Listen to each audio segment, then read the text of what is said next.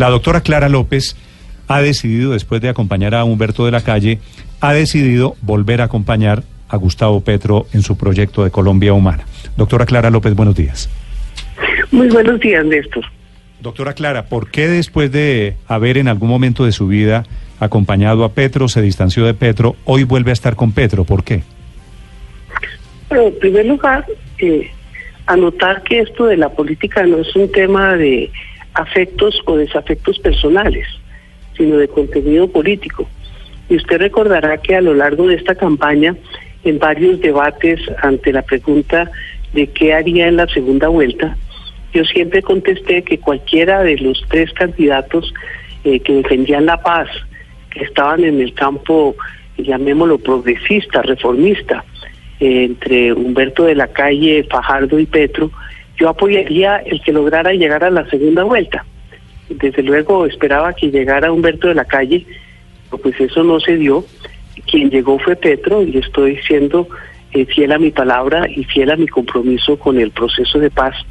Y ahora que habla usted de desigualdad, también al tema importante que tiene que abocar la sociedad colombiana, porque la desigualdad eh, no solamente es éticamente cuestionable, es económicamente inconveniente, como lo ha señalado tantas veces, no solo el señor Piketty, sino el Foro Internacional Mundial de Davos, de donde vienen con una enorme preocupación sobre la creciente desigualdad, no solo en Colombia, sino en todos los países del mundo.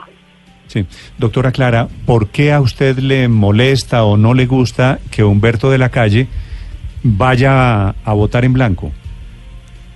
No, esto no es de gustos. El doctor Humberto de la Calle escribió ayer una muy interesante columna en el periódico El Tiempo, en el cual eh, detalla por qué no le gusta la candidatura eh, de Iván Duque y se centra, como me he centrado yo, en el tema de la paz. Y al culminar la eh, columna invita a la sociedad a organizarse para que la paz no se vaya a quemar en la puerta del horno. Y yo viendo eso le hago no un reclamo, sino una solicitud respetuosa de reconsideración de su posición, porque no hay que esperar a después de las elecciones, cuando sea mucho más difícil organizar a nadie alrededor de la paz, la paz completa, la paz con reformas, la paz con cambios, que fue la que nosotros pregonamos y defendimos eh, desde antes y durante la campaña, porque esta no es solamente un tema de eh, desmovilización y de reincorporación. Eh, nosotros defendimos profundamente el tema del desarrollo rural integral, la necesidad de reformas en materia de participación política y electoral. Así es que mi pregunta, más que pregunta, es un, un clamor al doctor Humberto de la Calle de poner eh, todo su esfuerzo de la paz eh, para que no se vaya a quedar mostrenco eh, por no haber tomado una decisión oportuna en materia de votación en la segunda vuelta presidencial. Eh, doctora López, pero eh, con el doctor Humberto de la Calle, cuando ustedes hicieron esa primera acercamiento, esa primera alianza que la puso usted como su fórmula vicepresidencial, ¿habían tenido algún tipo de debate de hacia dónde iba la candidatura, de, de a dónde iban a llegar después eh, juntos o, o, eso de eso no se habló? No, pues obviamente que cuando hace un acuerdo para lanzarse uno una candidatura, uno no está pensando que no va a llegar a la segunda vuelta. No, esa consideración no nos la hicimos al inicio, aunque sí la discutimos en algunas etapas a lo largo de la campaña. Y yo siempre fui muy en mi planteamiento de que cualquiera de los tres candidatos amigos de la paz que pasaran sería el que recibiría mi voto.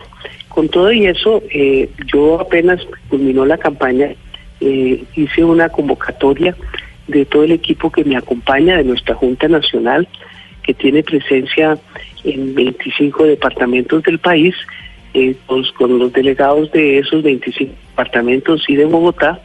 Eh, nos reunimos el sábado pasado y eh, expedimos una declaración política en la que explicamos eh, el contexto de nuestro voto y la necesidad de que el doctor Gustavo Petro también atienda esos requerimientos que se le han hecho desde muchos sectores de relanzar aspectos fundamentales de su programa como lo ha hecho el Partido Verde y veo que ese acuerdo está en pleno desarrollo.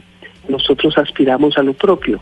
Hemos eh, solicitado una cita con el doctor Gustavo Petro y haremos eh, nuestra declaración de principios conjunta en el momento oportuno. Sí. ¿Usted ve posibilidad de que Humberto de la Calle reconsidere ese voto en blanco? Hay algunas movidas que llevarían a pensar que eventualmente de la Calle podría cambiar su posición. Pues sí, yo sí pienso, mire ese artículo de ayer tan importante, en el cual desapasionadamente, porque es que estos no son temas de pasiones políticas, él hace su consideración sobre por qué eh, la política de Duque no es la más acertada en el contexto de cumplimiento y la implementación de los ¿Usted ha hablado con él? No, yo no he hablado Su sospecha de que él podría cambiar. De, la calle. de que él pues podría salirse del voto en blanco es por alguna razón en especial? Pues por, lo, por el contenido de su artículo. digo, mire, le, hace como quien dice usted lee el artículo y uno piensa que va a plantear que no es suficiente el voto en blanco, que puede interpretarse como una un apoyo a, la posición mayoritaria en este momento. Entonces, eh, yo pensé que iba a concluir con que iba a retirarse del voto en blanco, entonces como no lo hace y la argumentación va en esa dirección, sencillamente le envío un mensaje en el sentido de eh, analizar esa reconsideración posible, con todo el respeto del caso, ni más faltaba. Mm. Doctora Clara, gracias por acompañarnos. A usted, muchísimas gracias. ¿Puedo, ¿Puedo decir que usted está intentando convencer a De la Calle y a todos los del voto en blanco que se vayan con Petro? Sí, mi llamado es que el voto en blanco en la segunda vuelta presidencial eh, no es el más conducente para tomar decisiones. Lo entiendo en el electorado, pero no lo entiendo en los dirigentes, mucho menos en los candidatos presidenciales, quienes han debido tomar una decisión. De eso se trata la presidencia de la República de tomar decisiones.